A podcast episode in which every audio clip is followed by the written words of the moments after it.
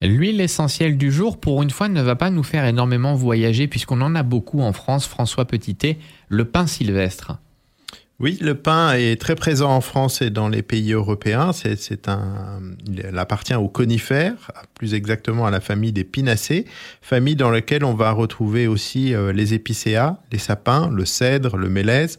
Et puis euh, il y a d'autres, il y a d'autres conifères qui fournissent aussi d'ailleurs des huiles essentielles, le thuya, les cryptomérias, les cyprès, mais eux appartiennent à une autre famille. Et le pin euh, sylvestre est très présent euh, chez nous. Il a euh, une caractéristique qui permet de le reconnaître facilement. Son tronc est grisâtre, mais en haut, le haut du tronc est de couleur rouge ocre. c'est un arbre qui peut vivre très vieux. Il y en a qui ont plus de 500 ans. C'est un arbre symbole de longévité. Il peut vivre très vieux. Il peut vivre plus de 500 ans. Il a un grand pouvoir d'adaptation. Il peut résister à des températures très basses, moins 40 degrés. C'est pour ça qu'on le trouve dans des pays comme euh, les plaines russes, mais on peut aussi euh, le trouver dans des zones grandes chasseresses. Il résiste au climat sec. la seule chose dont il a impérativement besoin, c'est de la lumière. C'est un arbre qui a des fleurs de deux sexes différents. Oui, il y a des fleurs mâles et des fleurs femelles. Les fleurs mâles sont à la base des rameaux, les fleurs femelles sont à l'extrémité. Elles vont donner des fruits qui sont des cônes. Les cônes sont euh, plus, plus longs que larges.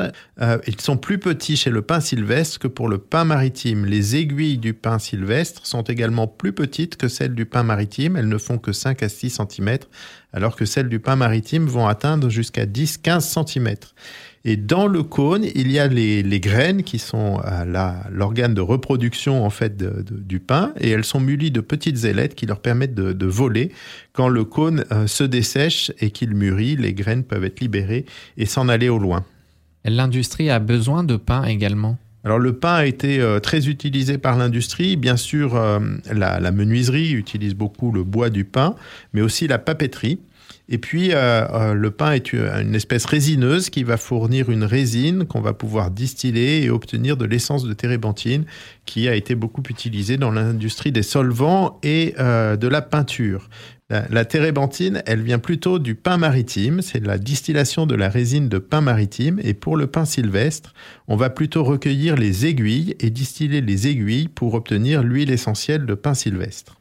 Souvent, quand on aborde les huiles essentielles, on parle de rendement. Pour le pain, le rendement va varier en fonction de l'âge de l'arbre. Alors on va distiller les aiguilles et en fonction de l'âge de l'arbre et de l'altitude à laquelle il a poussé, eh bien le rendement va être différent. Et les composés principaux chez les pins, eh bien ils s'appellent des pinènes, ils appartiennent à ce qu'on appelle des monoterpènes.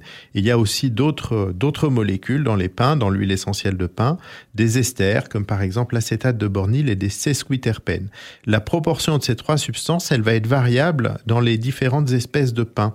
Chez le pain sylvestre, les monoterpènes sont largement majoritaires, comme dans beaucoup de pains, mais l'équilibre chimique entre les différentes familles est assez intéressant. Euh, les trois familles sont représentées avec des, pourcentages de l'ordre de 10 à 8% pour les sesquiterpènes et l'acétate de bornyle, ce qui est assez rare chez les pains et donne un profil assez particulier à cette huile essentielle.